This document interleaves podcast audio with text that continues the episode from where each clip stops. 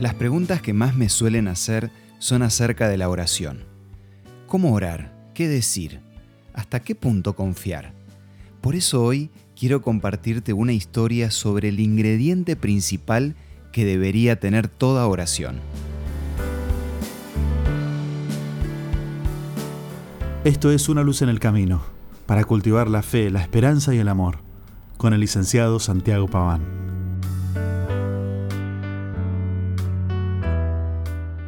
Una humilde ancianita vivía con su nieta que estaba muy enferma.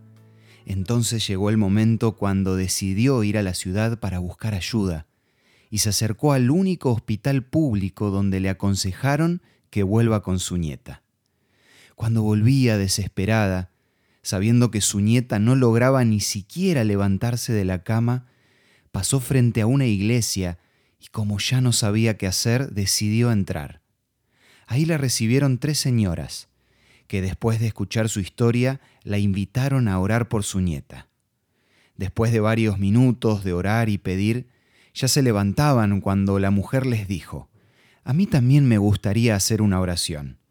Viendo que se trataba de una mujer de poca cultura, le contestaron, No es necesario. Con nuestras oraciones seguramente su nieta se va a sanar. Aún así, la anciana insistió y empezó.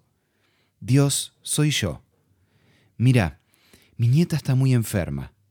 Me gustaría que usted fuera allá para curarla. Así que agarre un lápiz y un papel que le voy a decir dónde queda. Las señoras se miraban entre ellas, pero siguieron escuchando.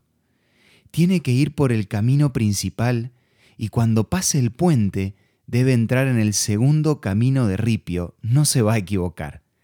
Siguiendo unos 20 minutos de mano derecha, va a ver mi chocita, que es la última del pasaje.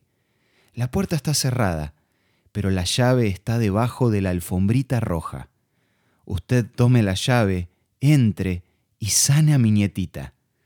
Pero Dios, por favor, no se olvide de volver a poner la llave debajo de la alfombrita, si no yo no voy a poder entrar cuando llegue a casa.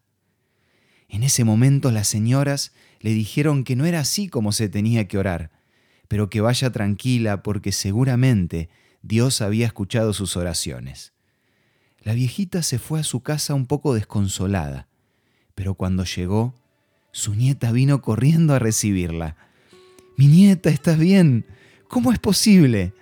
A lo que ella le contestó. Escuché un ruido en la puerta y pensé que era usted, pero era un hombre muy alto con ropa blanca y me dijo que me levantara. Y no sé cómo, yo simplemente me levanté. Después me sonrió y me dijo que tenía que irse, pero me pidió que le dijera a usted que iba a dejar la llave debajo de la alfombrita roja. La clave de la oración está en un corazón sincero. No hace falta experiencia ni tampoco palabras elocuentes. Te puedo asegurar que no hay mejor terapia que una vida de oración.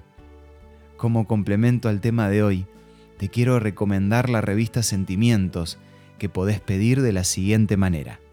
Envíanos un WhatsApp al 1162 26 1229 o búscanos en Facebook como Una Luz en el Camino. La revista Sentimientos te va a ayudar con tu vida de oración un día a la vez. Esto fue Una Luz en el Camino.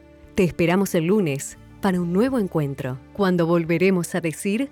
Permitamos que a lo largo de las horas de cada día Dios sea una luz en nuestro camino.